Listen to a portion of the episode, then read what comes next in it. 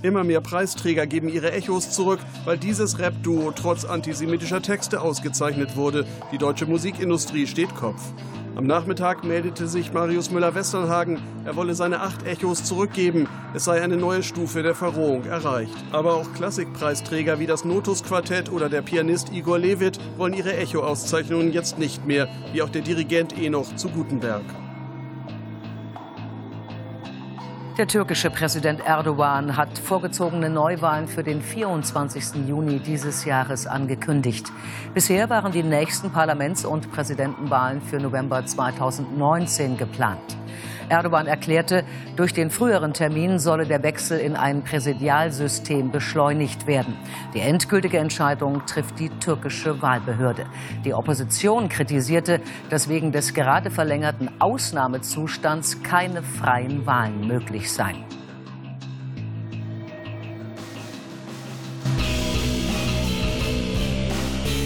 Damit herzlich willkommen zur 44. Episode des jungen politischen Podcasts zusammen mit Roman. Hi und mit Simon. Hallo. Und also Simon, irgendwie sieht das hier anders aus, oder Ja. hab nur ich den Eindruck? Also ich würde mal sagen, unsere, unser Zuhause, wir haben das irgendwie um den Raum erweitert, könnte man jetzt sagen. Ne? Ja. Ja.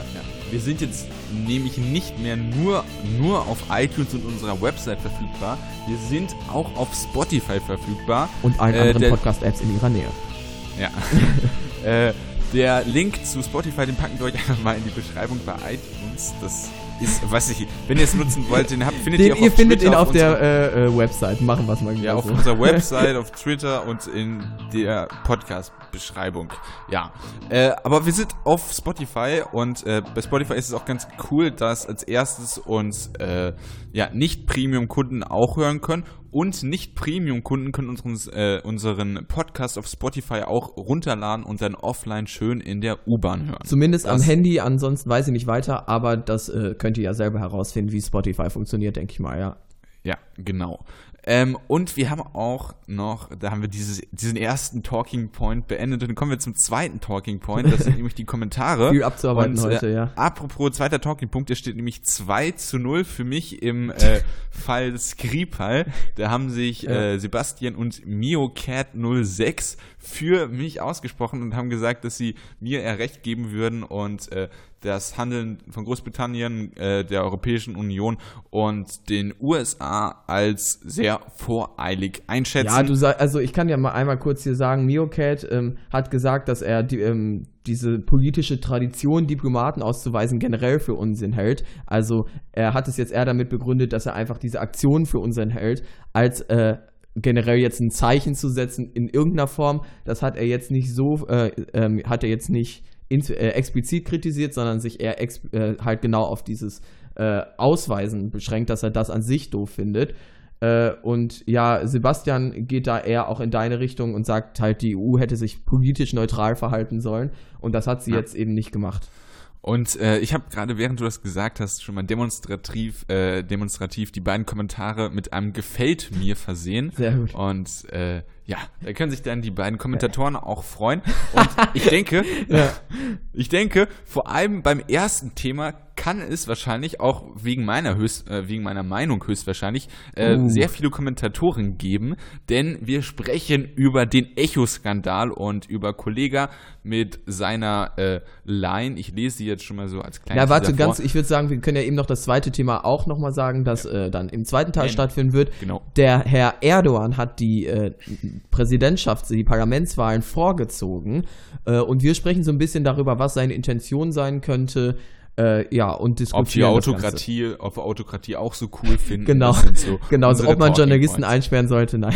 Aber äh, genau, wir sprechen so ein bisschen über seine Hintergründe. Vorerst aber geht es um Kollega und Farid Bang und den Echo. Beim Echo, Echo, Echo. Gut, der Böhmermann raus. hat er den, ach stimmt, den hat er echt gebracht. Äh, ja, sorry, sorry, äh, sorry, Jan. Äh, auf jeden Fall, es geht um die Zeile, mein Körper definierter als von Auschwitz-Insassen. Zitat Und Ende sei hier mal gesagt. So, Äh, Dass er nicht von dir kommt.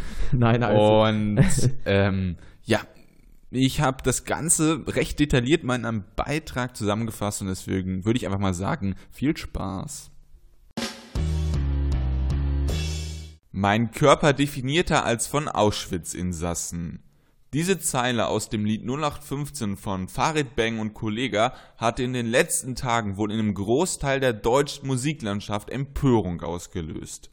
Der Grund, Kollega und Farid Bang haben für das Album, auf dem sich dieser Track mit der geschmacklosen Zeile befindet, einen Echo gewonnen. Zum Hintergrund ist es allerdings notwendig zu wissen, dass mit dem Echo in der Kategorie, in der die beiden nominiert waren, nur der reine kommerzielle Erfolg prämiert wird. Es gibt zwar einen Ethikrat, aber anders als bei anderen Preisen zählt beim Echo in dieser Kategorie, wie gesagt, nur der kommerzielle Erfolg. Außerdem ist es für Leute, die die beiden nicht kennen, wichtig zu verstehen, dass Kollega und Farid Bang Künstler im Genre des Raps bzw. des Gangster-Raps sind. Dort werden harte Überspitzungen und Beleidigungen als Stilmittel benutzt. Als Reaktion auf den Skandal hat die Bertelsmann Music Group die Zusammenarbeit mit den beiden Rappern beendet und mehrere Künstler gaben aus Protest ihre Echos zurück. Außerdem hat Campino auf der Echo-Gala lautstark gegen die beiden Stellung bezogen. Kollega und Farid Beng reagierten mit einer Provokation auf Campino. Sogar Außenminister Heiko Maas kritisierte die Zeile von Kollega und Farid Beng persönlich. Okay, schauen wir uns mal an, was Kollega und Farid Beng mit dieser Zeile genau sagen wollen. Mein Körper definierter als von Auschwitz-Insassen. Im Fitness-Sprachjargon ist ein definierter Körper ein durchtrainierter Körper mit wenig Körperfett. Farid Bang, derjenige von den beiden, der diese Stelle rappt, möchte damit also sagen, dass sein Körper einen geringeren Körperfettanteil hat als die gequälten und abgemagerten Körper der Auschwitz-Insassen. Doch wer glaubt, dass dieses Niveau möglicherweise ein Ausreißer im Song sein könnte, hat weit gefehlt. So heißt es zum Beispiel auch, Zerlege dich, gib mir Testo, mach dein Bahnhofsghetto zu Charlie Hebdo. Oder Fuck mich ab und ich ficke deine schwangere Frau A, danach ficke ich deine Ma, die Flüchtlingsschlampe. Über Kollega ist es interessant zu wissen, dass er zum Islam konvertiert ist und dass er kreationistische Positionen vertritt. Außerdem hat er eine sehr palästinensernahe Dokumentation zum Nahostkonflikt veröffentlicht. Der Medienrechtsanwalt Christian Solmecke sieht genug Indizien, aufgrund derer man diese Zeile als Volksverhetzung einschätzen kann und dass in diesem Fall die Kunstfreiheit nur ein Deckmantel sei. Der Comedian Moritz Neumeier dagegen, der selber dafür bekannt ist, auf der Bühne häufig über die Stränge zu schlagen, sieht die Aussage von der Kunstfreiheit gedeckt, weil Kunst alles darf. Welche Meinung Simon und ich zu dieser Thematik haben, werden wir im Folgenden klären.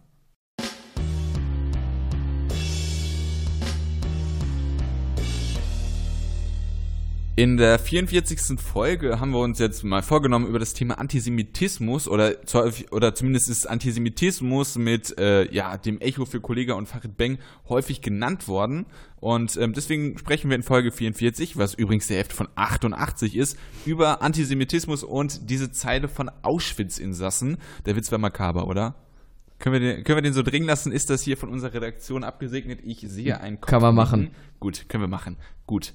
Ähm, aber jetzt von dieser furchtbaren äh, Ausleitung kommen wir jetzt mal zum Thema. Also, es geht um die Zeile, mein Körper definierter als von Auschwitz-Insassen. Zitat Ende. In, ja, das sollte man echt sagen. äh, in einem äh, Song, der heißt 0815 und ähm, ja, da gibt's, also ich habe das ja auch wirklich in meinem Beitrag schon gesagt, gibt's sehr, sehr viele harte äh, ja, Punchlines und deswegen würde ich dich jetzt sofort mal um dein Statement bitten. Was hältst du denn von der ganzen Thematik und der Diskussion und äh, was Also ich so soll direkt alles erstmal sagen. Nee, also genau. ähm, ich denke, also wir sind uns beide einig, dass diese Line halt komplett einfach total unnötig war und absolut voll idiotisch. Ist, also ja, stopp, stopp, stopp, stopp. Also das stimmt, das müssen wir jetzt echt gleich nochmal sagen, weil wir jetzt über Antisemitismus reden und man da wirklich vorsichtig sein muss. Also wir fanden beide diese Line geschmacklos ja. und, äh, und haben starke Antipathie gegen alle Personen, die antisemitisch sind, irgendwelchen Minderheiten diskriminieren, äh, Frauen verachten, sind homophob. Das sind alles äh, äh, ja Einstellung, die wir zutiefst ablehnen und äh, Disclaimer beendet. Ja, das ist aber, es, man muss es jetzt einfach mal so am Ja. Anfang kurz gesagt haben und die einen Menschen auch wirklich hässlicher machen. Ja, nat ja, So. ich finde, ähm, äh, erstmal danke für das Statement, Roman. Ich finde, Ja, aber- ja. ja, äh, Erstmal, das unterschreibst du auch nochmal, damit wir hier ja, so. nochmal abgesegnet hier. Gut. Ähm, nee, ich denke, ich, äh, die, also für mich, ich verstehe auch so gar nicht erstmal überhaupt die Intention. Also das ist scheinbar jetzt so ein Lied, so nach dem Motto, wir hauen jetzt möglichst irgendwie drauf, wie es geht, schreiben alle möglichen irgendwie Lines, aber dann mein, ich mein Gott, dann kann man sich auch doch auf diese typischen Gangster-Rap-Sachen beschränken. aber- aber- und ich verstehe Äh, nicht, warum man jetzt hast mein- daherziehen muss. Du hast meinen Beitrag schon gelesen. Ne? Ja, natürlich. Und Ich, ich verstehe, da dass es da um, dass da, ich habe ja gesagt, es ist eine von vielen ganz harten Lines, aber natürlich wissen die, dass es Aber vor du hast allem meine Interpretation in auch bei gelesen. Deutschrap, bitte? Du hast meine Interpretation auch gelesen. Also es wurde ja, dieses äh, definierter ist ja wirklich eine Anspielung auf einen Ja, Körperfettanteil. ich, ich weiß schon, was das bedeutet. Mir, mir Ja. geht es einfach nur darum, dass, also, dass ich nicht, also man muss das ja deshalb nicht sagen, ne? nur weil man meint, man Ja, hat ja, einen ja, definierten Körper. Ich, äh, die beiden wissen ganz genau, dass das hier in Deutschland und ich hoffe auch nicht nur in Deutschland ein sehr heißes Thema ist. Und trotzdem haben sie sich ja bewusst entschieden, so eine Line zu benutzen. Die wollten schon provozieren und deshalb äh, kann man, also ich sag dann halt, ja gut, das ist vielleicht sogar deren Intention gewesen. Es ändert aber nichts daran, dass es geschmacklos ist und dass man dafür auch auf gar keinen Fall irgendwie einen Preis verleihen sollte. Du hast auch zu Recht erwähnt, der Echo zeichnet einfach Erfolg aus, was auch mal ein interessantes Konzept ist. Also, ich denke mal, den Echo gibt es nicht des Preises wegen, sondern der Show wegen halt, dass man dann da die ganzen erfolgreichen Künstler auf die Helene Bühne Fischer, geholt bekommt. Zum Beispiel, ja. Atemlos. ja. Deshalb, ähm, aber da würde ich auch sagen, als äh, Ethikrat, wenn man ihn ja hat, hat man dann auch die Verpflichtung, sowas, das nun eindeutig nicht ausgezeichnet werden muss, dementsprechend dann auch au- äh, als Nominierung rauszunehmen, meiner Ansicht nach. So, und äh, da komme ich jetzt sofort hin und sage, natürlich ist diese, äh, ja, diese Zeile abartig. Also es ist wirklich abartig. Ähm, aber ich weiß nicht, Zeilen wie ich ficke deine Mutter, äh, irgendwie, keine Ahnung, was es da alles gab, also auch mit Charlie Hebdo, das ist alles von Abartigkeit äh, nur schwierig zu übertreffen. Und äh, diese Zeile, wenn man sich jetzt nochmal genau anguckt, also mein Körper definierter. Und wenn man jetzt, und man, man, das ist ja der Sinn vom Battle Rap, denn das komplette Extremum rauszureizen. Ja, und das ist das Extrembeispiel für, ein, für einen Menschen, der einen geringen Körperfettanteil hat und das dann irgendwie auch noch äh, dieses, dieses, äh, dieses, diesen Battle-Charakter hat und dann Auschwitz-Insassen zu nehmen, ist natürlich als erstes diesen Menschen und den Opfern und den Millionen von Opfern gegenüber ähm, ja, ein Schlag ins Gesicht. Äh, aber ich muss wirklich sagen, für mich ist das eigentlich der Sinn von Rap und da Nein, das ist überhaupt auf nicht der diese Sinn eine. Zeile. Doch natürlich ist es der Nein. Sinn von Rap. Man braucht dieses Extremum, Das um seine Line nicht. zu Es untermalen. gibt, das ist Quatsch. Also, was du jetzt mit, du meinst jetzt erstmal wahrscheinlich dieses typische Gangster-Rap. Es gibt noch anderen, ganz viel äh, anderen Hip-Hop, der damit überhaupt nichts zu tun hat. Und ähm, ich Ja, aber das sind zwei andere Genres. Also äh, es geht, also ich, ich kann gerne noch mal die äh, die äh, anderen Lines vorstellen. Zerlege dich, gib mir Testo, mach dein Bahnhofsgeld zu, äh, zu Charlie Ich sag- ich- Hebdo ich oder meine nur- fuck mich ab und ich ficke deine schwangere Frau Aber A, nur, weil fick es ich in deine ein- Ma, die Flüchtlingsschlampe. Das ist das ist alles unter der Gürtellinie und Ja. abartig und das ist ja der Sinn von dieser Kunstform. Nein, das stimmt überhaupt nicht. Das ist, das ist die Art und Weise, wie Kollege und Farid Bang jetzt sich entschieden haben, diesen Song zu gestalten Haftbefehl- mit möglichst viel Haftbefehl hat- Extrem. Du kannst das nicht auf die ganze Rap-Szene jetzt einfach so übertragen Nee, und nee. sagen, das ist der Sinn dieser Kunstform. Nein, natürlich nicht Rap als allgemeins, aber es geht um diesen harten Gangster-Rap mit Battle-Charakter, mit starker Selbstprofilierung. Und da ist es bei einem Haftbefehl so, da ist es bei äh, frühen Liedern von einem Sido, von einem Bushido so und halt eben auch bei Kollega. Das ist halt eben, man muss es ja nicht mögen und man kann es auch abartig finden, aber das ist halt der Sinn von dieser Kunstform.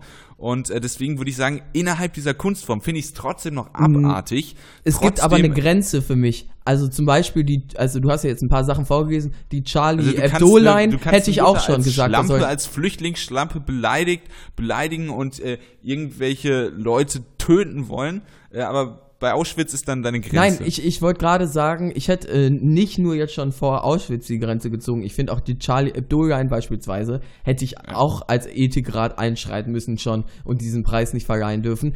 Es ist, es ist einfach Quatsch. Es stimmt nicht, dass Rap diese Provokation braucht. Dass diese Provokation. Doch, man braucht Provokation. Nein, diese Provokation braucht die Zielgruppe, die die beiden damit ansprechen. Und zwar junge, teilweise auch pubertierende Jungs, die da eben das halt interessant finden, weil es so skandalös ist und sich deshalb das dann unbedingt anhören wollen. Aber es, geht, es, geht hier nicht, es geht hier nicht wirklich um das Publikum. Es geht, also für mich hat diese, diese Kunst unabhängig von, von seinem Publikum, hat Kunst an sich erstmal eine Daseinsberechtigung. Auch irgendein Musikstück. Was, das ist doch keine äh, Rechtfertigung für alles, das ist Kunst. Nein, dass ich jetzt auf einmal in dem Song solche Lines benutzen darf. Also, also Kunst darf schon verdammt viel. Also wenn man jetzt irgendwie einen, äh, einen, äh, einen Lied hat, wo man, was weiß ich, singt oder einfach die ganze Zeit äh, singt, ja, äh, Juden, also Zitat, Juden gehören äh, auf den Scheiterhaufen, Juden müssen wieder ins KZ, äh, kommen, bringen wir die ganzen Negerkinder um und man das halt singt, dann ist es natürlich keine Kunstfreiheit mehr. Ja. Aber wenn man, wenn man diese, diesen, man hat ja auf diesen Körperfettanteil, äh, man macht das ja mit einem gewissen Grund. Und deswegen würde ich das sagen, als der abartigste Vergleich innerhalb von diesem, äh, äh, von diesem harten, selbstprofilierenden Gangster-Rap und Battle-Rap ist das äh, auf jeden Fall in dieser Kunstform so ein äh, vorsehbares äh, Element. Also, ich finde, ähm, nur, also du, äh, die, die, du sagst ja jetzt, weil es eben hier um diesen, äh, diesen definierten Körper geht sozusagen, geht das klar. Ich glaube auch nicht, dass die beiden irgendwie antisemitisch sind oder dass die beiden ernsthaft jetzt sagen, so, wir müssen jetzt mal irgendwie was gegen ja, die Leute im, äh, in Auschwitz sagen. Aber nur, weil ähm, dass sie das jetzt sozusagen genommen haben und dann irgendwie verwurschtelt haben in allein, kann man es deshalb trotzdem, ist es deshalb trotzdem nicht legitimiert. Ob du jetzt sagst, mein Körper ist durchtrainierter als der von Auschwitz-Insassen oder ob du irgendwie jetzt was in deine Richtung sagst, hat natürlich einen ähm, Unterschied von der Botschaft her, die Kollege und Farid Beng senden für mich jetzt nicht die Botschaft, wir haben, fanden Auschwitz gut oder so, aber es ist trotzdem eine geschmacklose Art und Weise, mit diesem Thema umzugehen und deshalb kann man das nicht einfach zu, mit Kunstfreiheit ich finde, innerhalb dieses Genres äh, legitimiert sich das. Wa was, halt welches Genre meinst du, von dem du sprichst? Jetzt Gangster-Rap oder was? Nicht Gangster-Rap als allgemeines, sondern äh, hart selbstprofilierender Gangster-Rap mit Battle-Charakter. Ja, das ist für dich sozusagen ein Genre, wenn, ja. Soll also ich jetzt sozusagen als Dichter, wenn ich mache ich jetzt meinen Genre ähm, Dichter äh, Gedichte ähm, für den Holocaust innerhalb des Genres Gedichte für den Holocaust kann ich dann auch ein Gedicht für den Holocaust veröffentlichen? Also ich finde, ja, du, du kannst das Genre nicht als Rechtfertigung nehmen. Es geht ja noch nicht mal direkt um den Holocaust, es geht nur um die unfassbar schrecklichen Bilder, die der ja. Holocaust erzeugt hat und äh, um halt diesen krassen Vergleich halt zu bringen. Also ich finde, wie gesagt, nochmal, man kann es nicht häufig machen. Ich hätte es nicht gesagt, ich finde es ja, geschmacklos, ja. aber ich verstehe, wenn man das innerhalb von diesem, äh, von diesem Charakter äh, bringt. Auch das mit Charlie Hebdo, das ist absolut abartig und ein Schlag für alle Opfer in die Fresse, aber es ist trotzdem äh, innerhalb von dieser Kunstform, das ist halt dieses Kunstform. Aber du kannst nicht einfach sagen, es gibt ein Genre und deshalb kann ich mich als Song sozusagen sagen, ich bin Teil dieses Genres und deshalb müsst ihr damit klarkommen. Der Song steht für sich alleine. Äh, jetzt Wenn du Musikwissenschaftler befragst, gibt es bestimmt dann kann man sagen, äh, Gangster-Rap kann man unterteilen noch in das und das. Ja. Und um dieses starke Selbstprofilierung, und da liegt mir, fehlt mir einfach an Wissen, vielleicht ist es dann ja was selbstprofilierender, hart aggressive Gangster-Rap. Vielleicht steht es in irgendeinem Lehrbuch genauso. Ja. Und das ist halt genau das, was ich meine. Aber ich und, sag ja, du äh, kannst es, du musst den Song auch für sich selbst betrachten. Der kann nicht einfach sagen, ich bin Teil eines Genres und damit alles, alles gut. Der Song steht für sich selbst in diesem Album da du, wenn er, und wenn er, auf der Bühne äh, beim Echo. Und wenn er für sich selbst steht, was ist denn sozusagen äh, ja dein ganz, ganz, ganz konkreter äh, ja gut, Kritik.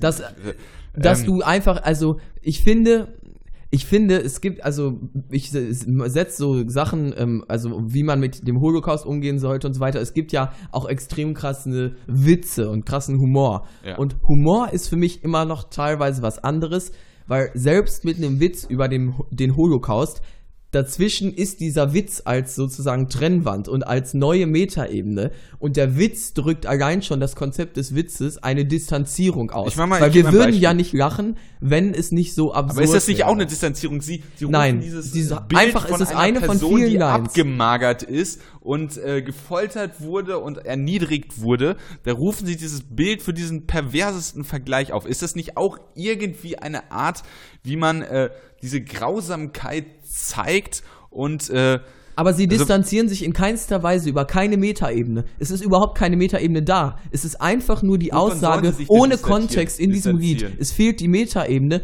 die das für mich in Ansätzen irgendwie noch die Metaebene ist dieser Vergleich. Das ist doch die Metaebene. Nein, der Vergleich ist der Inhalt. Die, eine Metaebene ist für mich, wenn ich sage, ich benutze das als Witz und distanziere mich über den Witz zum Beispiel. Das ist für mich eine neue Metaebene, die aber du die aufmachst. Metaebene. Also für mich ist der Vergleich eigentlich diese Metaebene zwischen Körperfett und Körperfett und dieses diese krasse diese krasse äh, Extrem halt. Also also machen wir mal ein Beispiel. Also es gibt ja zum Beispiel einen Witz, keine Ahnung. Äh, äh, Jude bewertet einen äh, Konzentrationslager, ja, er gibt nur einen Stern ab. So, ist das ist für dich in Ordnung, aber diese Zeile äh, nicht, weil Ja. man sich mit diesem Witz über den darüber dann äh, irgendwie seine Abneigung gegen den Holocaust mit diesem Witz ausdrückt, aber mit dieser Im- Zeile, mit äh, diesem Bild von diesen abscheulich abgemagerten äh, Personen äh, nicht. Also das ist Also bei einem. Witz gibt es inzwischen, also bei einem Witz geht man in eine Metaebene, mit der man sich distanziert, das hast du schon ganz gut gesagt. Und diese Zeile ist als eine von vielen Zeilen ohne Kontext einfach in diesen Song sozusagen Also wenn er- wenn er diese da findet keine Metaebene statt. Wenn er diese Zeile da reinhaut und in der nächsten Zeile, ach übrigens, jo, Simon, äh, Holocaust fand ich nicht gut und dann weitermacht, dann ist es für dich in Ordnung. Das ist ja immer noch keine Metaebene. Dann verstehe ich einfach nicht, also es geht mir einfach darum, dass er, es, es hat keinen Sinn, diese Zeile. Wenn er meint, ich benutze das jetzt in irgendeinem Kontext, keine Ahnung, um es als, um es als Witz zu nutzen und eine Metaebene aufzubauen, um es als Kritik an unserer, was weiß ich, Gedenkkultur zu nutzen, keine Ahnung, wie das auch immer aussehen sollte, dann schafft er für mich eine Metaebene, die mir erklärt, warum er diese Line benutzt. So ist sie einfach in diesen Song sozusagen reingedrückt, ohne Kontext und für mich damit absolut unverständlich und geschmacklos. Ja, geschmacklos würde ich auch sagen, aber für mich ist es halt nicht unverständlich, weil das halt irgendwie dieses krasse Extremum mit dem Vergleich ist und ich wiederhole mich und wir wiederholen uns jetzt die ganze Ja. Zeit. Und Deshalb wollte ich fragen, so, ähm, ähm, hätten Kollege und Farid Bang den äh, Echo bekommen sollen? Ähm, äh, okay, da muss ich gerade, also das war ja in der Kategorie, war das Hip-Hop, bestes Hip-Hop-Album? Ja, das Ähm, spielt für mich überhaupt keine Rolle. Eindeutig nein, sowas darf nicht äh, ausgezeichnet werden. Besonders dann nicht, wenn man einen Ethikrat hat, der genau für sowas äh, verantwortlich ja, ist. Ja, da hast du recht. Also Preis hätten sie nicht bekommen sollen, da hast du recht. Ähm, so, aber was jetzt auch noch ein interessanter Punkt ist, ähm, und zwar wird ja gesagt, yo, dieses, äh, äh, ja, dieses Zitat oder diese Leine, äh, diese Leine, diese Line Ja. ist äh, antisemitisch. Und äh, da hat zum Beispiel Tom, der Pixel-Politiker, die Frage aufgeworfen, ist das nicht eigentlich höchst problematisch, wenn man sagt, Auschwitz-Insassen äh, ein unangebrachter nee, äh, und äh, einfach unschöner Vergleich gegen Auschwitz-Insassen, dass die das Hauptaugenmerk und auch der äh, Bundesaußenminister hat ja nur antisemitisch gesagt, ist das nicht ein Problem, weil es sind ja auch Homosexuelle verfolgt Ja. worden, Sinti und Roma sind Ja. in KZs gestorben, christliche Pastoren, was weiß ich. Ja. Ist es ein Problem, dass man diese Diskussion nur auf Antisemitismus runter so, ich bin jetzt mal kurz aus dem Off, denn mir ist aufgefallen, ähm, dass Simon und ich jetzt im Folgenden darüber sprechen werden, ob die, äh, dass man diese Aussage bezüglich der Auschwitz-Insassen, dass man das nur auf Antisemitismus bezieht, ob das problematisch ist. So. Und äh, Simon und ich machen da dummerweise den terminologischen, ich hoffe, das Wort war richtig, auf jeden Fall den, äh, in der Ausdrucksweise den Fehler, dass äh, wir sagen, dass äh, die äh, Tötung von Juden nur ein Teil des Holocaust wäre und das stimmt nicht. Der Holocaust ist per Definition der Völkermord an den Juden. Das heißt, es gibt einen Unterschied zwischen Holocaustverfolgung und äh, äh, Leute, die ins KZ gesteckt worden sind. Und äh, was Simon und ich ähm, ja, im Folgenden diskutieren werden, ist, ob es äh, problematisch ist, dass man Auschwitz nur mit der Tötung von Juden in Verbindung bricht und äh, da die Sinti und Roma, die Homosexuellen, die christlichen Pastoren, äh, dass man die da etwas unter den Tisch fallen lässt. Also nochmal, wir haben uns versprochen, äh, Holocaust ist nur die Verfolgung und systematische Tötung von den Juden gewesen, per Definition, per Wortdefinition. Und wir sprechen allgemein äh, über Auschwitz und Konzentrationslager. Das wollte ich nur kurz festgestellt haben.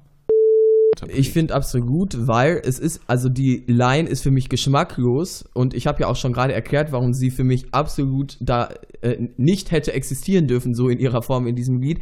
Aber ich sehe jetzt nicht genau den Antisemitismus. Natürlich, die Juden waren ein äh, Teil die, ähm, diese, ja, dieser ganzen Holocaust-Operation und sind ein groß, eine Holocaust-Operation gesagt. Also ich meine, mein, sie sind eine äh, große Opfermasse aber, ähm, und ich, ähm, ich glaube aber nicht, dass diese Line oder Kugera und Farid Bang zwingend antisemitisch sind. Ähm, die Line ist einfach nur eine Provokation, die sich halt, diesen Holo, die halt den Holocaust nutzt sozusagen und dam sich damit gegen alle Opfer richtet und nicht nur gegen die Juden. Deshalb finde ich allein hier von Antisemitismus zu sprechen unpassend. Bei dieser Zeile stimme ich dir auf jeden Fall zu.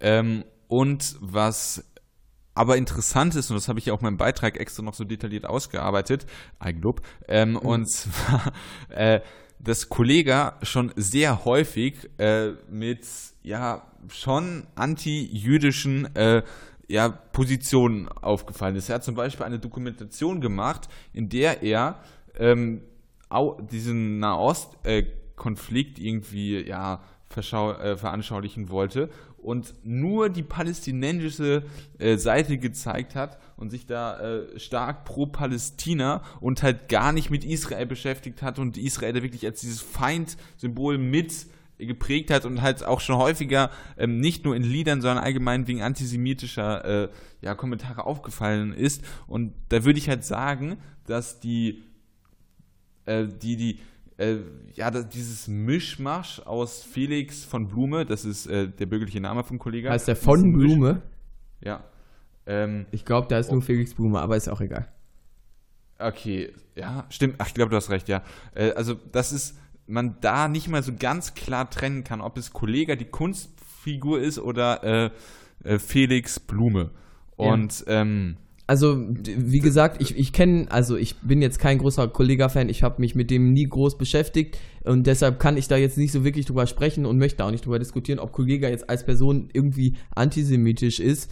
Ich finde nur, dass diese Zeile so für mich jetzt nicht Antisemitismus ausdrückt, sondern eine nicht vorhandene Hemmschwelle gegenüber den Gräueltaten, die in Auschwitz passiert sind, das schließt aber auch noch andere Opfergruppen mit ein und ist deshalb für mich nicht zwingend antisemitisch. Ja. Ähm, ja, würde ich auch so sagen. Also du bist und auch der Auffassung, dass es eher äh, jetzt nicht unbedingt antisemitisch von ihm war. Ähm, ja, es war nicht gezielt gegen Juden, sondern es war gegen äh, ja. der, die und er hat vor allem Holo, das, dieses Holocaust, äh, äh das Auschwitz-Motiv ja auch nur gewählt, äh, weil das wirklich, äh, also er hat sozusagen sich nicht, äh, den Fokus nicht darauf, auf diesen, oh, kann man das Auswahlprozess, auf, das, auf die Verfolgungsart und Weise der Nazis gelegt, sondern auf das Endprodukt.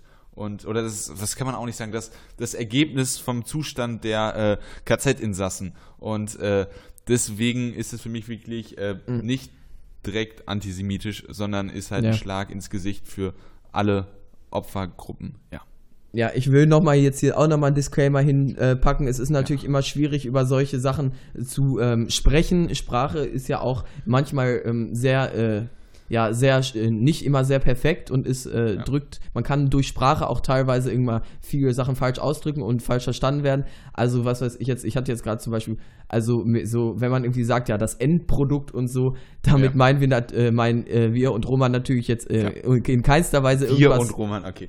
Ich und, und Roman, Roman, in keinster Weise jetzt irgendwie gegenüber ähm, dem Holocaust irgendwas verharmlosen zu wollen, sondern wir bedienen uns einfach mit bestem Wissen und Gewissen irgendwie der Sprache und äh, haben hier auch nichts groß vorbereitet. Ne? Das ist, denke ich, auch klar. Ja. ähm, wollen wir vielleicht als äh, ja, vielleicht als so eine Art Trotzaktion, mache ich einfach mal. Ich verlinke unten ähm, nochmal so ein paar aufklärende äh, Seiten zum Thema Holocaust, jüdische Gemeinde aktuell und äh, ja, einfach, dass man sich sozusagen als Antireaktion zu so etwas äh, schon äh, ja, abartigen ähm, nochmal genau mit der Thematik äh, okay. ähm, Thema, äh, auseinandersetzen kann und ja. ja der, der junge politische Podcast für die Erinnerungskultur. ja, genau. Okay, und nächstes halt auch, Thema. Achso, sorry. Ja, nächstes. Ja, und halt auch, dass man sich da vielleicht dann auch mal im Detail angucken kann, was denn äh, für ja, Bevölkerungsgruppen ja. da denn auch vielleicht verfolgt worden okay. sind, die man nicht immer so direkt auf dem Schirm hat. Ja. Ja. Gut, nächstes Thema ist Erdogan, denn der hat jetzt Mittwoch dieser Woche angekündigt, dass er die Wahlen, die Präsidentschaftswahlen, die Parlamentswahlen vorziehen möchte. Ähm, welche Hintergründe das hat, erkläre ich jetzt einmal ganz kurz in dem Beitrag und welche Intentionen er dabei hat, das wollen wir dann anschließend besprechen. Viel Spaß!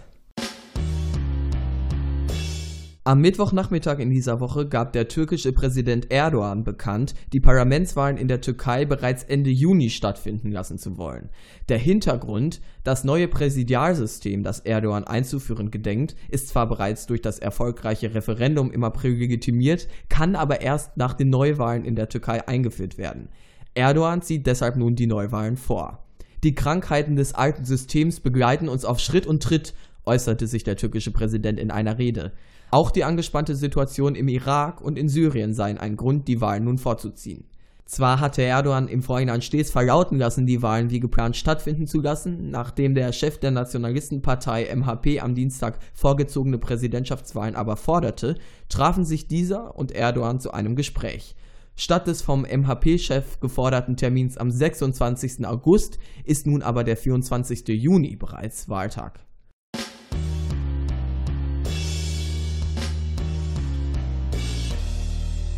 Erdogan hat jetzt also erst angekündigt, die Wahl normal stattfinden zu lassen, hat dann Reaktionen bekommen, sie doch bitte früher stattfinden zu lassen und sie nun noch früher angesetzt. Wie Auto, also wirklich, Autokrat sein ist wirklich schwierig. Also, oh, ja. ja, ja, ja.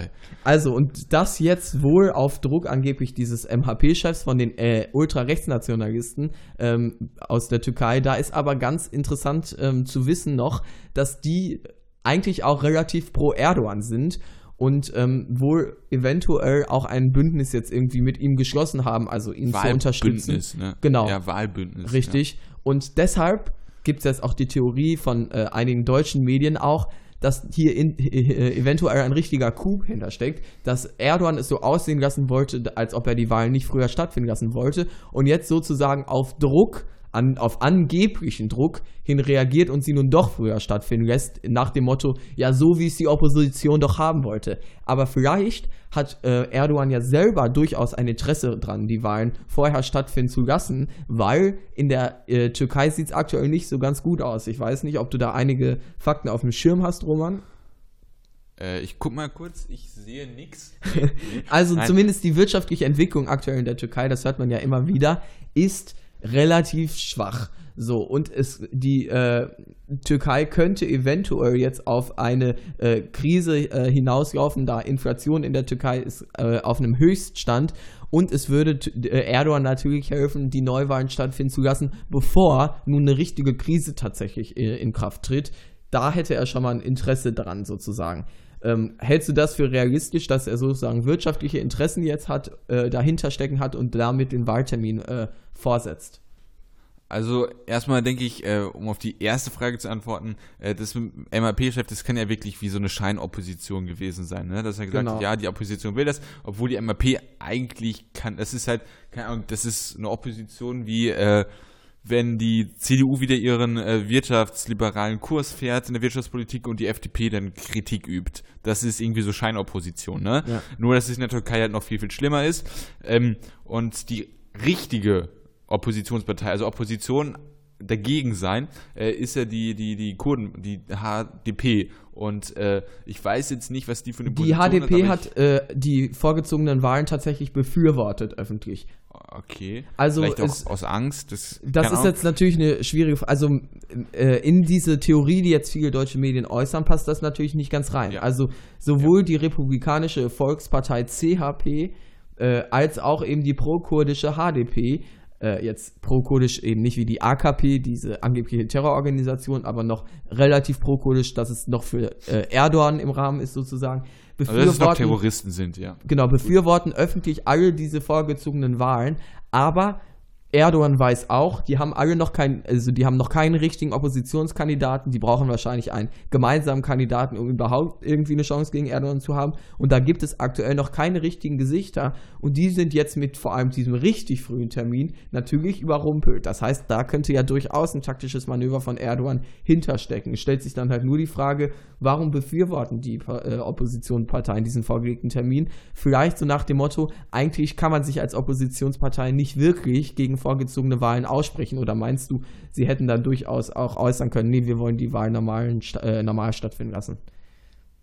Also da, das hätten sie eindeutig äußern können. Also ich meine, die HDP-Politiker, äh, die, äh, die lassen immer nicht mehr ihre Sitze im Parlament frei, äh, haben da irgendwelche äh, äh, ja, Schriftrollen oder Schriftplakate dann und protestieren auf diese Art und Weise und dazu sagen, ja, finden wir nicht gut, dass die Wahlen vorgezogen ist. Es ist jetzt irgendwie nichts, was jetzt irgendwie die Situation verbessern würde. Natürlich würde es jetzt nicht, aber es ist jetzt auch kein irgendwie großer radikaler Bruch mit Erdogan. Nein, äh, aber Erdogan vielleicht mit der politischen Tradition beziehungsweise der Bevölkerung an sich. Also eine Oppositionspartei ist vielleicht, sage ich mal, so die anerkannte Stimmung, vielleicht nicht nur in der Türkei auch, dass man sagt, eine Opposition hat immer ein Interesse daran, möglichst an die Macht zu kommen. Und wenn die jetzt sagen, ach, wir wollen den Erdogan noch ein bisschen machen lassen, kommt das vielleicht auch gar nicht so gut an, weil eine Oppositionspartei sollte vielleicht immer direkt Bereitschaft haben, die Regierung zu übernehmen. Das heißt, es könnte ja sein, dass sie sich jetzt gedacht haben, hm, wir müssen wie eine Oppositionspartei auftreten, klare Kante zeigen, wir wollen diese frühen Wahlen, wir weißt du, finden das okay. Liegt? Ich weiß, woran es liegt. Ja, sag ähm, mal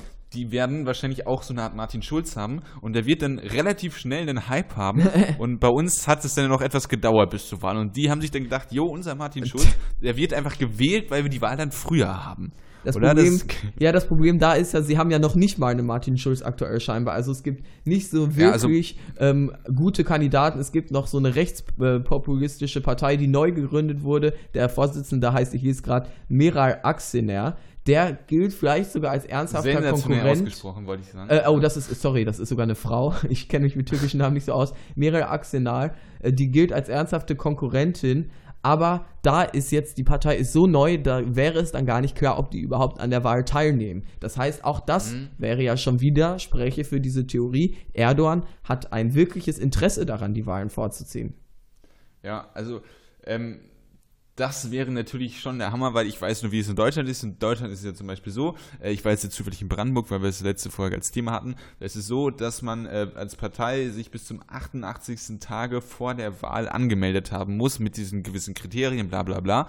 Und äh, wenn es jetzt tatsächlich so ist, dass äh, dass äh, Trump, äh, Trump sage ich schon, dass Erdogan die Wahlen so weit äh, nach vorne geschoben hat, dass sozusagen dieser Termin, wenn sie diese 88 Tage auch haben, schon in die Vergangenheit geht, das wäre natürlich dann schon sehr undemokratisch, aber so grundlegend daran, äh, Wahlen zu verschieben, das ist jetzt vielleicht nicht die schöne demokratische Art und Weise, äh, aber es ist jetzt auch nichts der schlimmeren Sachen, die Erdogan mhm. so gemacht hat. Also diese Partei wurde äh, im Oktober, also Ende Oktober 2017 erst gegründet. Das heißt, das wäre durchaus vorstellbar, dass das jetzt dann eben, wenn man jetzt sagt, wir ziehen die Wahlen äh, bis Ende Juni vor, dass man dann halt sagt, die sind noch nicht, äh, ja, die sollten noch nicht eben, die sind noch nicht bereit anzutreten. Ich kann mir durchaus vorstellen, ich weiß jetzt nicht ähm, genau, wenn du sagst in Deutschland, das sind 88 Tage.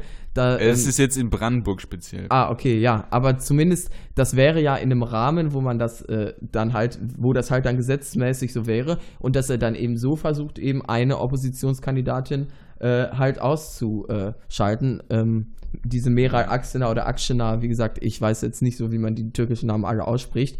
Also das wäre dann durchaus ein Interesse und ich kann mir auch vorstellen, dass die anderen Oppositionsparteien, die wurden ja auch überrumpelt und die wollen jetzt nach außen hin halt so ein Bild wahren nach dem Motto, wir sind bereit, aber insgeheim denken die sich auch so, hm, mit so einem frühen äh, ähm, Termin und mit so wenig Wahlkampf haben wir jetzt auch nicht gerechnet. Also, dass sie nicht ja. Angst vor Erdogan diesbezüglich haben, sondern eher vor der Bevölkerung, die jetzt eigentlich von ihnen eben erwartet, sich über eine, einen vorgelegten Termin zu freuen, vielleicht.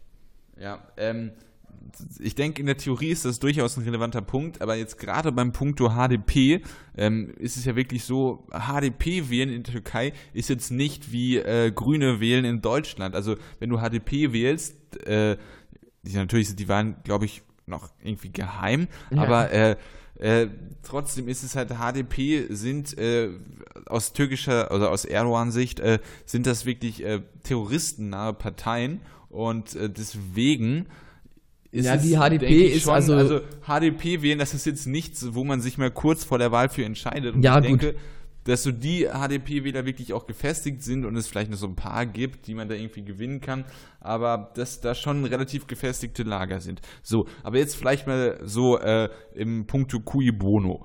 Ähm, war das grammatikalisch richtig im Lateinischen? Ich weiß es nicht, aber ich hoffe einfach Kannst mal. es ja auf Deutsch mal sagen für alle, die, sind, äh, die diesen Ausdruck Ja, nicht kennen. wer, wer, wer hat einen Vorteil Wer dadurch? profitiert, Ähm, und da ist es natürlich so, dass was ich am intensivsten mitbekomme, weil das eine, Außen, eine außenpolitische Maßnahme der Türkei ist, ähm, dass sie da in Syrien einmarschiert im, sind, im Norden äh, gegen die Kurden, in Afrin war das, glaube ich. Genau. Und das haben sie ja speziell gegen die Kurden gemacht. Ja. Und das heißt, damit wird äh, Erdogan auf jeden Fall seine Anhängerschaft begeistert haben. Richtig. Und Leute, die so gedanklich Richtung Erdogan denken, äh, ist das bestimmt ein positiver Punkt. So, da muss man auch wissen, jetzt anderer Punkt wirtschaftlich, dass die Türkei ähm, halt aufgrund ihres Wirtschaftscharakters, weil äh, die, die, die, die, die wirtschaftliche Situation zwischen Deutschland und Türkei ist halt eine andere, weil äh, Deutschland eine etablierte Industrienation ist und äh, die Türkei eine aufkommende Industrienation ist, würde ich mal so sagen.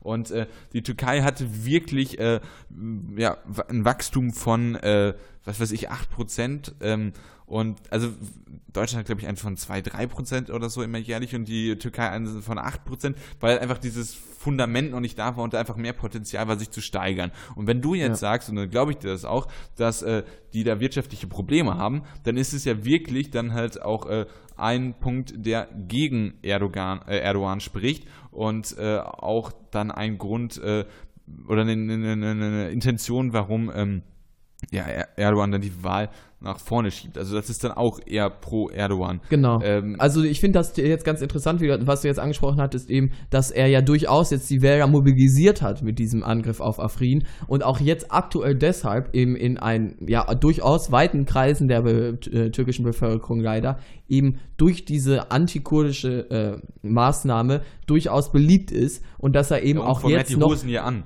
Bitte? Also er hat die Hosen ja wirklich im Land an. Genau. Also die Kritiker, die sperrt er auch ein. Und ähm, also, ne, wie gesagt, Anhänger von Erdogan werden das wahrscheinlich mögen. Genau, und, dass ihn er halt jetzt so diesen, also genau, und Ja. jetzt gibt es halt das Problem jetzt, es gibt eben durchaus von rechts auch Druck in der Türkei, also ähm, dass vielleicht er sich dann denkt, hm, da könnten auch selbst äh, Anhänger von mir reicht ein überlaufen. deutscher Journalist nicht. Wir wollen fünf deutsche Journalisten in Haft.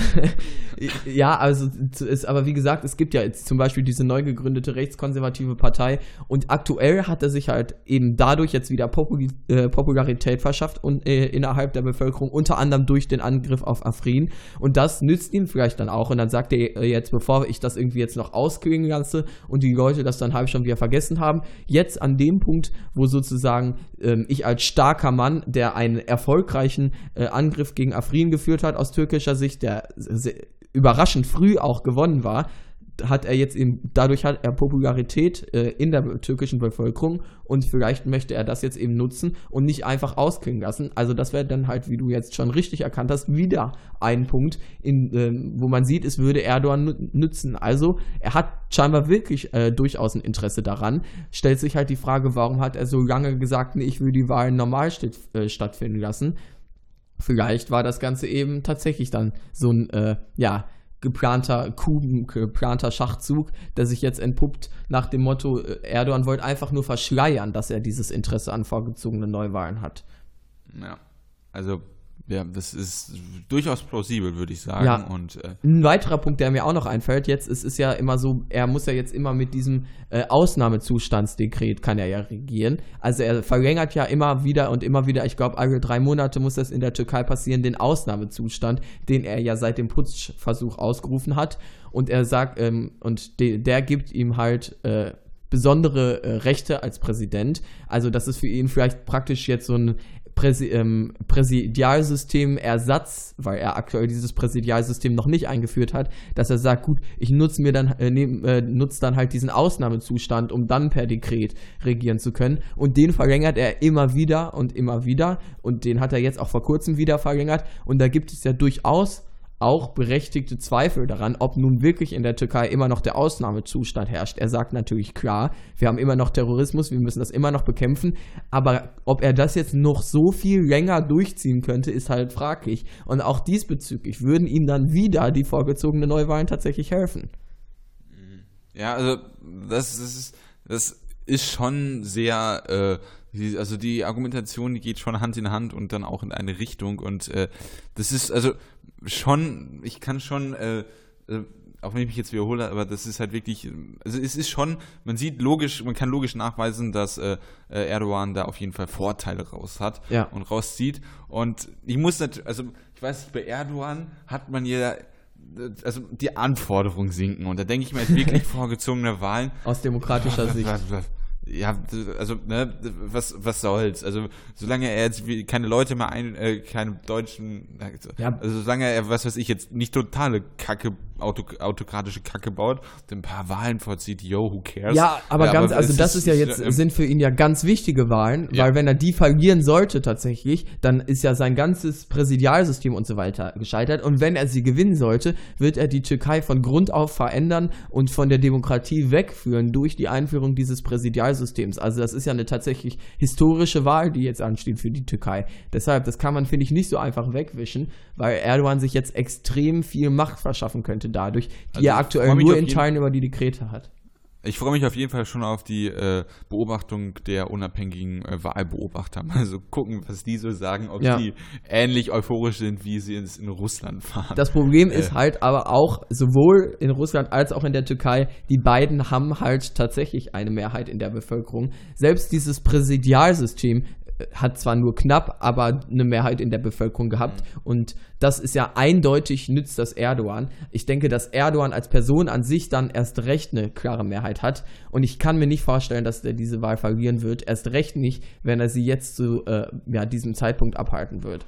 Ja, äh, man kann da jetzt aber vielleicht noch mal eine komplett andere Diskussion noch zu diesem Thema aufmachen. Äh, wir machen einfach eine ganz andere. Ne? Was hältst du vom Video? Was? Nein, äh, man könnte eine andere Diskussion aufmachen. Und zwar war es ja so bei diesem äh, Referendum durften die in Deutschland lebenden Türken ja mit abstimmen. Bist du denn der ja, Meinung, richtig. dass die in Deutschland lebenden Türken denn bei dieser äh, ja anderen Entscheidung, also bei, bei, der Wahl, das ist ja Parlaments- und Präsidentschaftswahl äh, an einem Termin, dass die dann hier auch wieder abstimmen dürfen?